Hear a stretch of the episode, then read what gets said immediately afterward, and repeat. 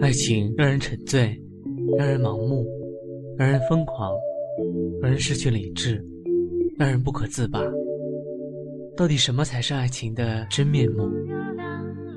黑羽的音乐爱情故事，带你聆听恋人的呢喃私语，一起探寻爱情的真实模样。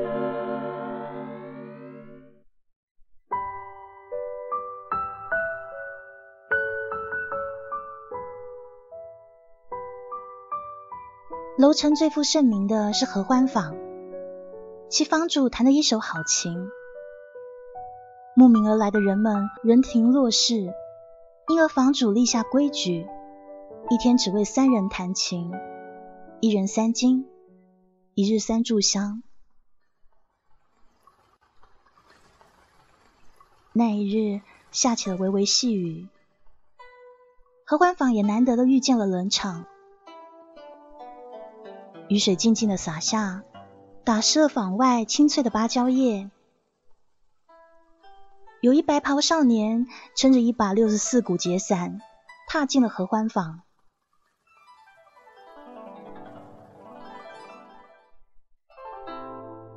珠帘被挂起，有一少女坐在案前，轻纱拂面，看不出长相，唯有那一双眸子。深邃的，仿若一潭湖水。本是豆蔻年华的少女，却有了与同龄人不相符的从容和淡漠。一旁的莲台上放着一个漆黑的灵牌，上面不见姓名，唯有前房主三个字刻在上头。少年朝那灵牌微微拜了拜。露出一丝惋惜，少女轻笑了一声：“公子若是想听家师弹琴，怕是来晚了。”少年不觉莞尔，好看的容颜上印着浅浅的梨涡。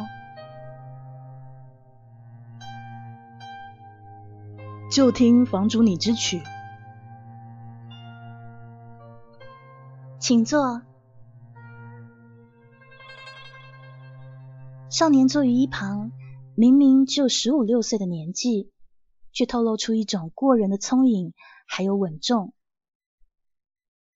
于是，女子将手轻轻的放在古琴上，空灵的乐曲响起。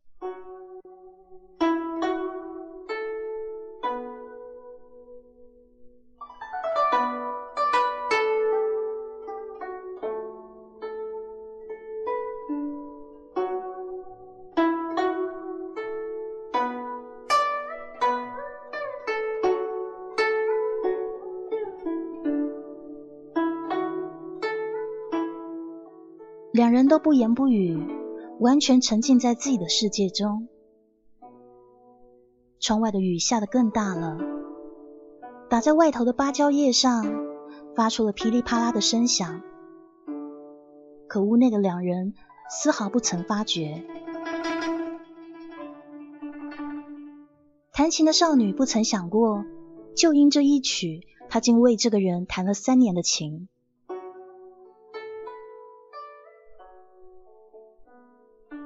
三年的时日，说长不长，说短也不短。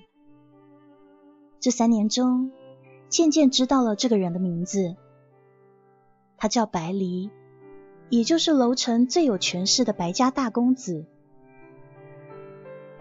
而白离也知道了他的名字，连生。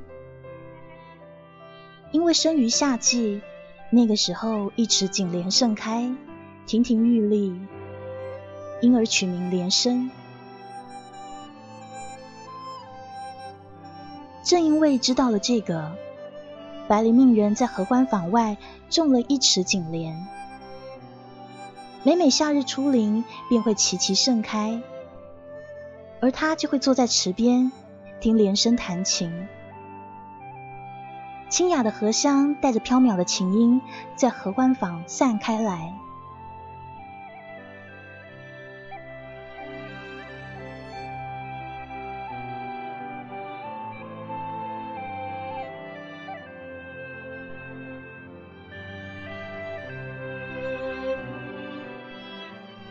既是惊喜又是羡慕。自从那白公子来合欢坊听了一曲以后，合欢坊的生意专为他一人开，每天三人的位置全被他包下了。有人虽是抱怨，却是莫可奈何。之后，合欢坊又立下了新规矩：每三日弹琴一曲，每次一人，三金三炷香。于是便有人非议白家大公子白离与合欢坊主情投意合，每每花前月下，好不自在。又道合欢坊主攀龙附凤，终觅得一个好人家。这些谣传到两人耳中的时候，他们只是相视一笑。而白离母亲白夫人曾因此来寻过连生，因为谣言愈传愈烈，将连生传成了一只会勾人的狐狸精。白夫人很担心自己的儿子被耽误了前程。于是怒气冲冲的来到了合欢坊。那一日，连生闭门不见，只因未到弹琴日，合欢坊是不开张的。这样便是惹恼了白夫人，她命人强行进入，却被正好赶来的白离拦下。也不知道白离究竟跟母亲说了什么，白夫人便拂袖离去。后来，白灵命人在合欢坊种了一棵合欢树，说是作为赔罪。连生只是淡淡一笑，其实那件事他从未在意过，不过是一段小小插曲而已。他依旧会在白离来天晴时摆上一坛木兰花，点上一支他最爱的檀香，一曲江止。一段香银绣。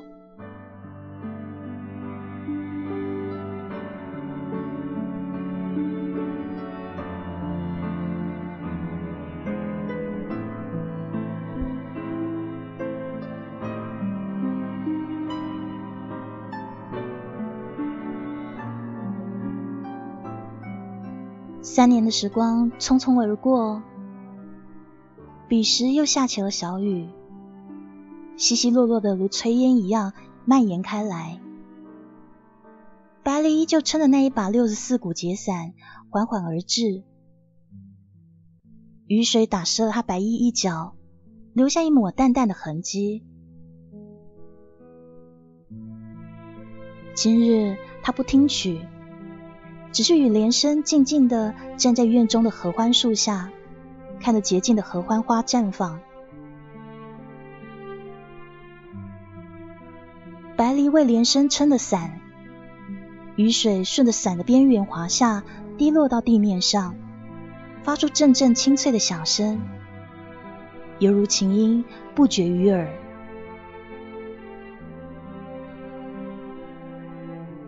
连生知道，白梨就像是一只雄鹰，终将展翅而飞，自有一番作为。他谋略过人，聪颖才智更不是一般人所能比拟，所以他定不会走那一条父亲为他铺好的路子。也就是说，有朝一日，白离定将远行，而那一日便是今日。白离对上他如水的眸子，问道：“合欢坊，你会待多久？”合欢坊在，连生亦在。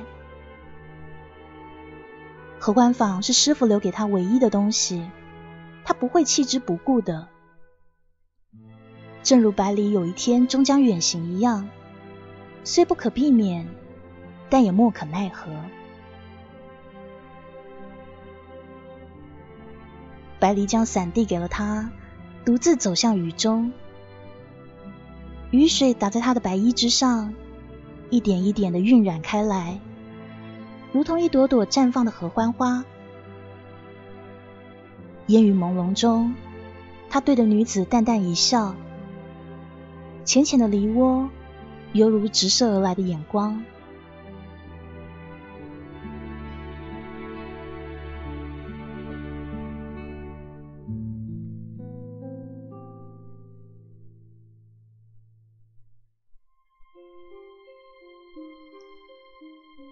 那把六十四股节伞滑落到了地面，溅起沾着泥土芳香的水花。连身取下附在面上的白纱，三年来还未曾有人看过他的面容。白梨是第一个，只有那浅浅含着合欢花香的笑。那是一张非常清秀的脸，并没有倾国倾城的容貌。可是却带着一种独特的韵味。百里打趣的笑道：“是不是看了你容貌的人，你就得以身相许啊？”不是。他抬起头，雨水滴落到他深邃的眸子里，扩散开来。他说：“知音，未知音。”他们是同一类人，骨子里都透着清高。那一日，连生还是为他弹了一曲，名曰《相送》。修长的手指在琴弦之上，如行云流水一般。百里痴痴的望了许久，直至曲终，房外细雨渐停。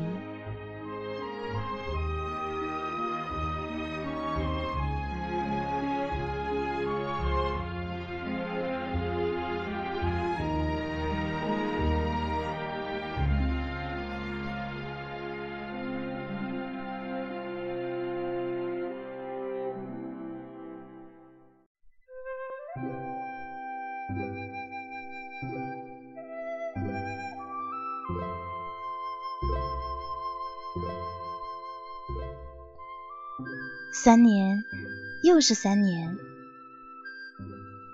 这三年中，合欢坊的生意还是非常好，来听琴的人络绎不绝，唯独少了那夹着合欢花香的白衣。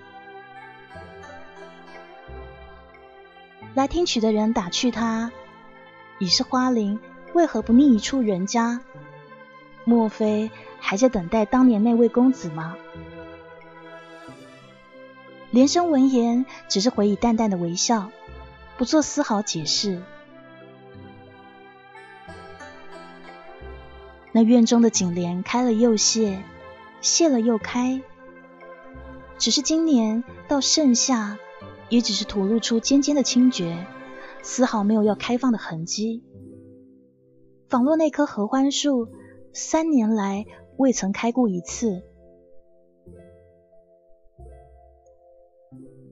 一个月后，楼臣迎来了一件喜事。据说当朝丞相的故乡在此。那一日，他正好回乡探望。听说那是一位非常有才华之人，年纪轻轻就凭一己之力坐上了一人之下、万人之上的位置。连生坐在合欢坊二楼的美人榻上。手拿了一杯清香的淡茶，淡淡的饮着。透着半开的窗户，外头是热闹的市集。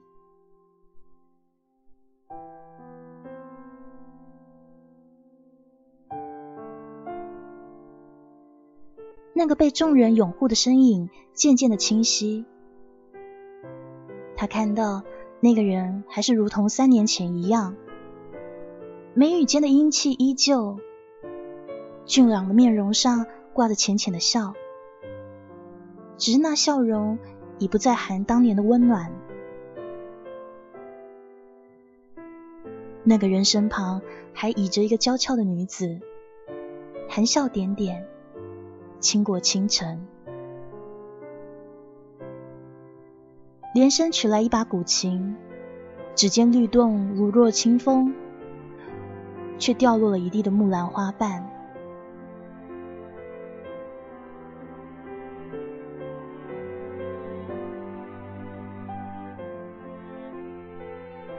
又是一场细雨，他撑着那一把三年来未曾动过的六十四股节伞，站在合欢树旁，微微出神，直到传来细碎的脚步声，才将他拉回了现实。我以为我不归，合欢定不开啊！熟悉的声音在耳畔响起，连生下意识的抬头看去，那本已三年未曾开放的合欢花，居然真的绽放出娇艳的花朵，清雅的香扑鼻而来。他愣了片刻，才说：“不，三年来就开了这么一次。”他转过身，那个人依旧一身白衣，明明之前还是锦衣华服。白离对他淡淡一笑，比合欢花的香气更加迷人。连生为他撑起伞，犹如那一日白离为他撑伞一样，从未曾想过，多年不见。他们仅是相视一笑，其间再无言语。从此，合欢坊又只为一人开门。案台上摆放着三年没有开放过的木兰花，以及一支檀香，满是银香，余音袅袅，不绝于耳。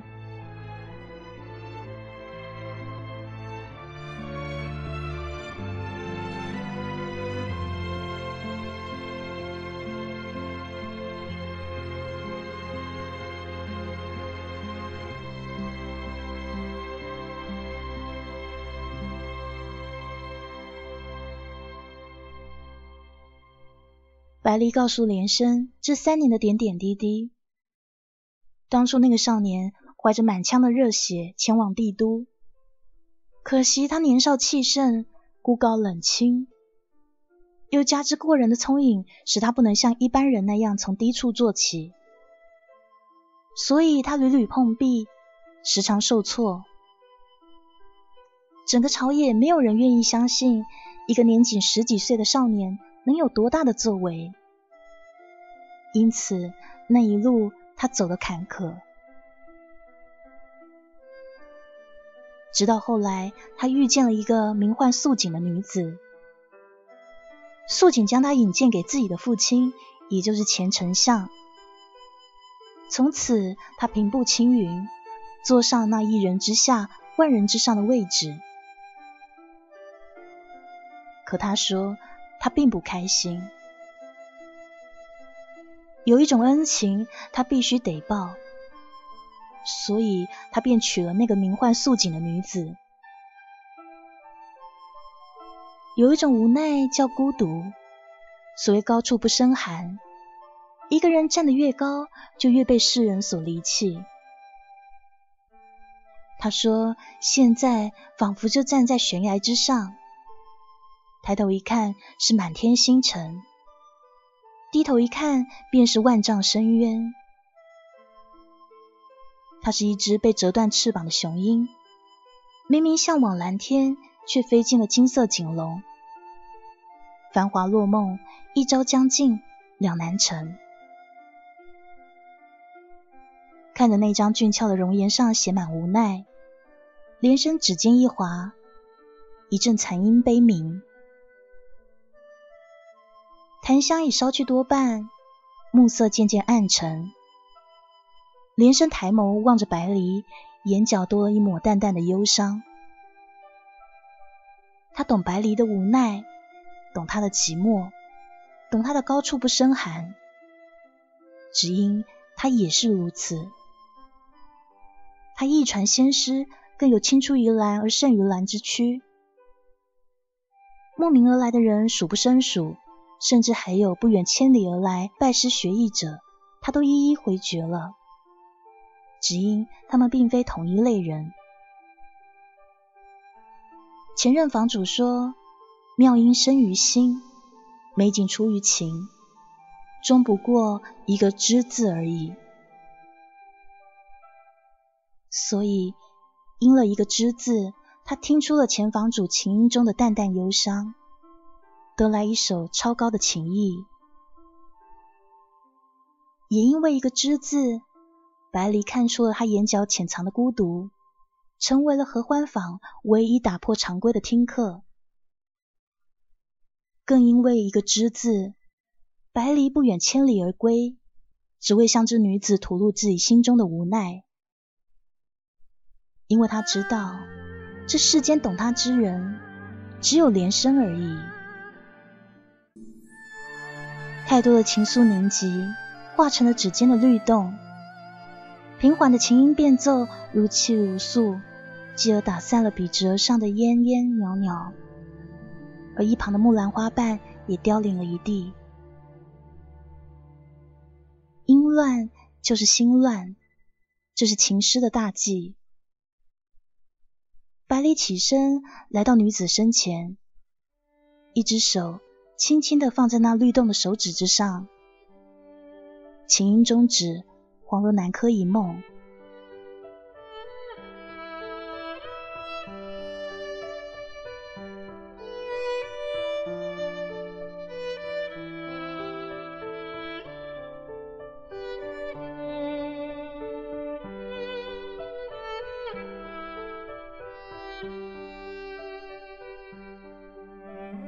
日以后，百里就像三年前一般。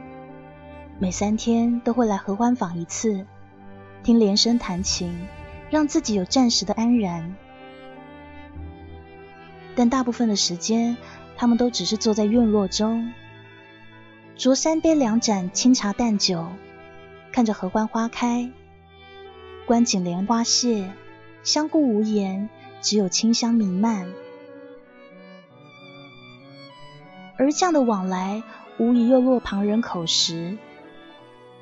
有人说，丞相回归故土，不过为了一人而已，只是可怜了家中那位动人的妻子，深情为一人，可惜流水却无意。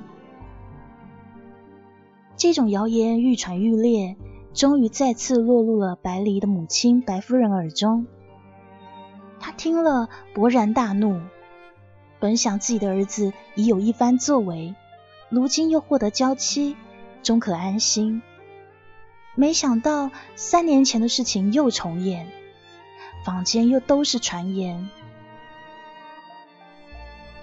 这一回白夫人学聪明了，造访之日正是合欢坊开张之日。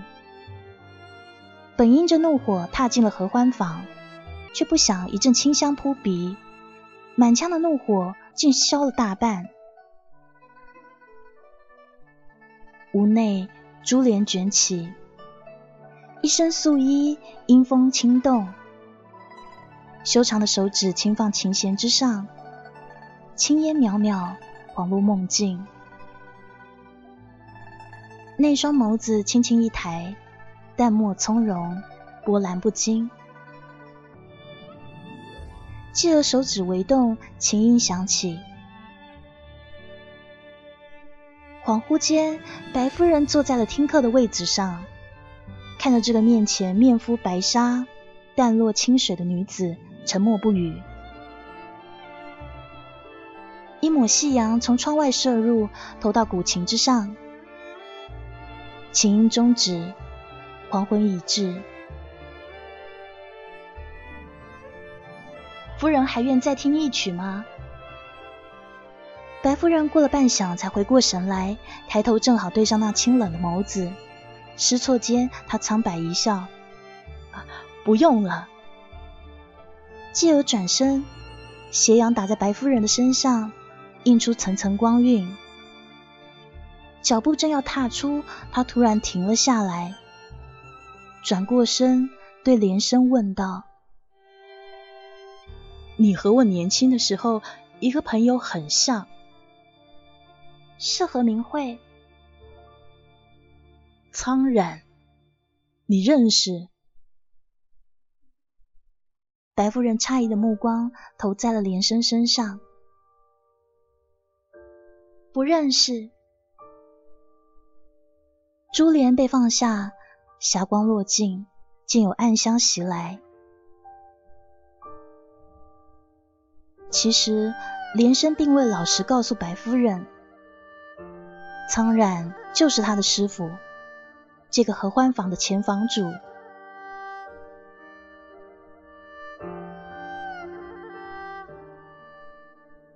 玲珑骰子安红豆，入骨相思君不知。苍然这一生就为了等一个人，他隐姓埋名到楼层开了一家合欢坊，不过就想等一个人归来。可惜这一等就等了三十年，直到数年前因病过世，到如今。已经十年了，连生却不知道师傅等的到底是谁。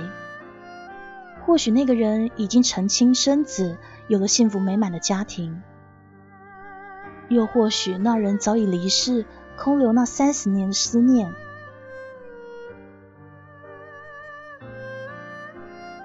韶华易逝，红颜易老，到头来不过苦等成灰。师傅苍然用大半人生弹了一曲相思引，把自己最美好的年华用来等待一个人。如今一看，不过虚妄，什么都没有。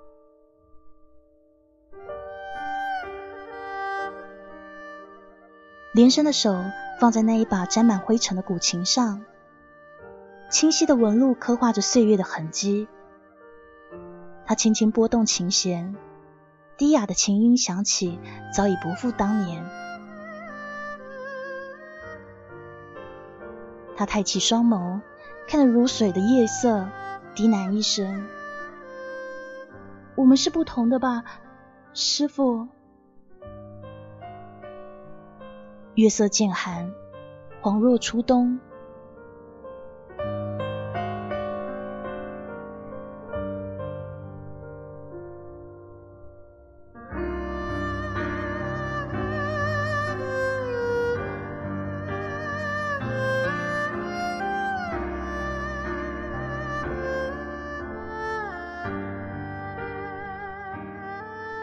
自从进了合欢房，连生就再也没有离开过半步。他不喜欢外面的喧嚣吵闹，这合欢坊一世独立，清致雅淡，刚到好处。可是这一天，他还是踏了出去，只因白离和他说，香山的枫叶红了，他们正好一同去观赏。这个时候正值初秋。百花凋零，唯一可赏的也只有红叶。于是连生穿着一身素色罗裙，刚踏出马车，便看到那一身白衣立在火红的枫叶林中，莞尔一笑，暗淡了时光。停车坐看枫林晚，霜叶红于二月花。这么动人的红。确实比春花还要艳上几分。白梨带着连生在林中穿梭，起初是漫步，继而加快了步伐，变成了慢跑。两个人踩落在落叶堆积而成的小路上，洒下一抹淡淡的芳香。一腔热血，到如今只剩满腹愁肠。白梨对连生大喊：“他说他厌倦了时光。”起初，连生也跟在他身后，现在慢慢放慢了脚步，看着白梨渐行渐远的身影，升起一种莫名的哀愁。青山不老，未雪白头；绿水无忧，风皱面。而如今。自己又是为了什么哀愁呢？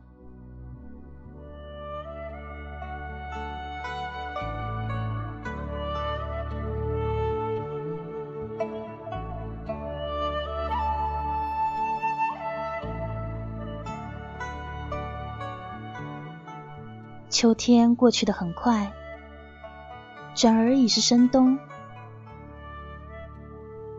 那一日下起了鹅毛般的大雪，连生推开门，就看到白梨穿了一身狐裘，站在院落中，望着那棵合欢树，微微出神。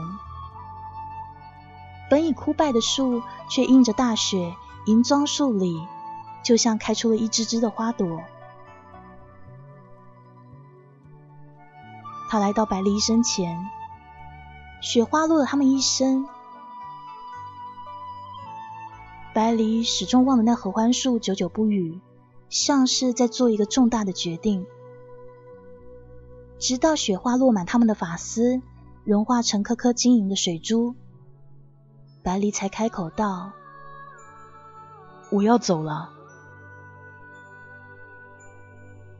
霎时间，一切仿佛静止了。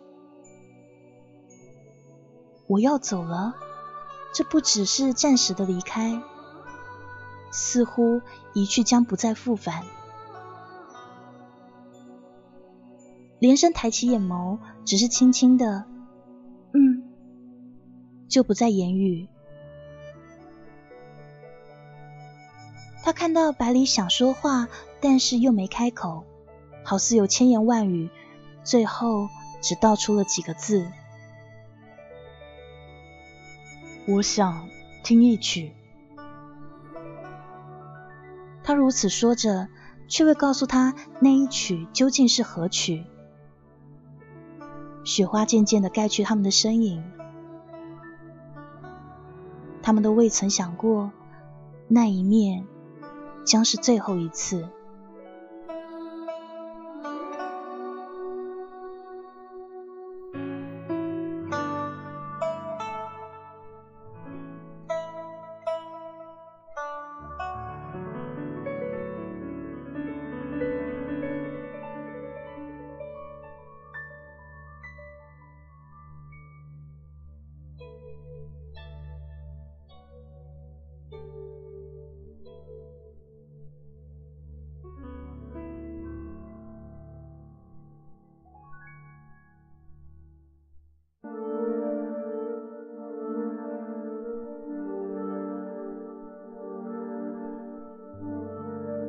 往后的很多年里，合欢坊照旧开着，只是后来也没有人再打听她为何不觅得一处好人家嫁了。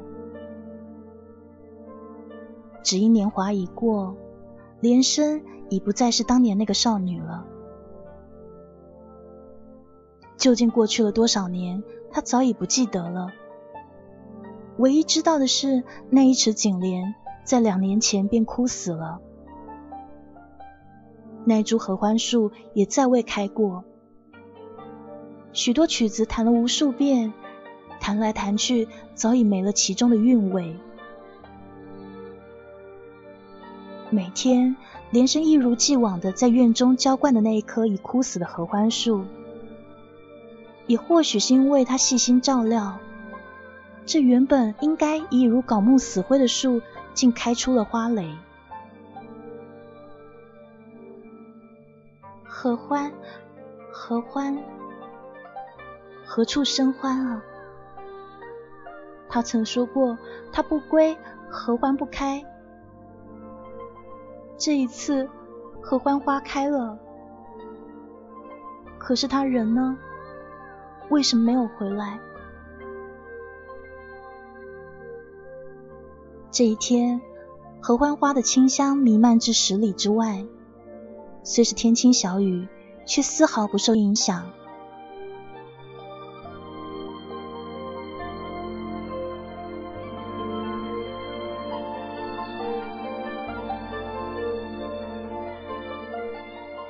连生正在书房中擦拭着那把古琴，手指一不小心触到琴弦之上，一阵残音响起，但那不仅仅只是残音。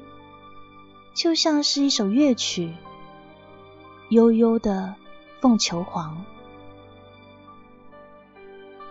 他突然像感觉到了什么，于是踏出房门。那时院落中正站着一个清瘦的女子，女子的手中抱着一个黑色的木盒，檀香扑鼻而来，该是上好的檀木。那名女子连声认得，那是白离的妻子素锦。这一刻的素锦双眼泛红，悲伤无以言表。连生看着，似乎明白了什么，缓缓走近。素锦将木盒交给他，几近哽咽，才将话语说了出来。他说：“让我把他带回来，因为你最懂得他想去哪。”手中的木盒竟然升起丝丝的暖意来，正如白梨当年的笑，梨涡浅浅，好似明媚的阳光。那一日，河湾花谢了一地，犹如冬日的残雪，遮去了地面的泥泞，遮去了檀木的清香。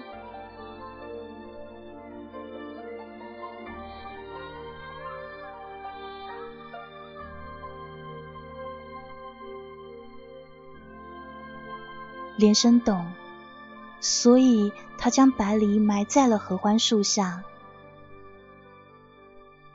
愿这清雅的幽香伴他黄泉之路不寂寞。一曲晚了几十年的《凤求凰》渐渐奏起，合欢相谢，故人已逝，恋恋红尘，恍若梦境。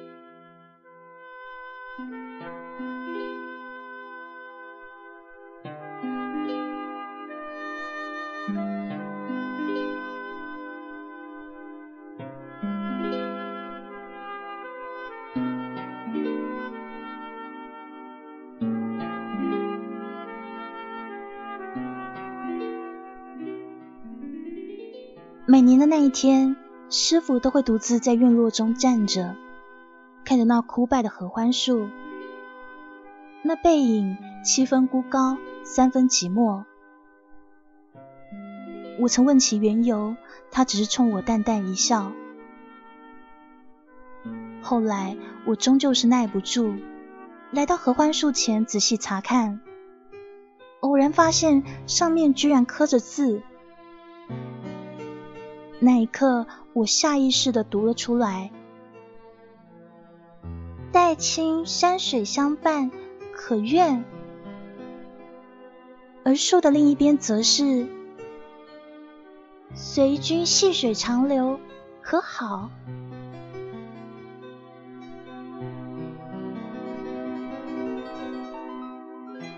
蓦然间，我突然回头。